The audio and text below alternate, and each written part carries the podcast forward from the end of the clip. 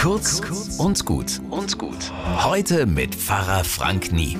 Das, das muss doch einen Grund haben. Das beruhigende Gefühl, wenn man weiß, warum etwas genau so geschieht. Zum Beispiel, ich habe die Kaffeemaschine angeschaltet, deshalb kocht sie jetzt meinen Kaffee. Oder ich habe ein weißes Hemd angezogen zum Spaghetti-Essen, deshalb, ah, Sie wissen schon. Ich denke fast automatisch, das muss doch einen Grund haben und bin beruhigt, wenn ich ihn finde. Blöderweise ist die Welt aber nicht so einfach gestrickt wie ich. Die Dinge haben manchmal mehrere Gründe. Okay, da komme ich meistens noch mit, aber dann gibt es ab und zu keinen offensichtlichen Grund. Warum zum Beispiel, warum haben wir das Glück, in einem sehr reichen Land geboren zu werden und andere nicht? Keine Ahnung. Solche guten, grundlosen Dinge nehme ich gerne als Geschenk an.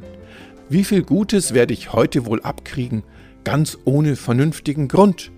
Könnte sein, dass jemand einen Kaffee ausgibt, die Tür aufhält oder das Leben rettet? Wer weiß. Bis morgen.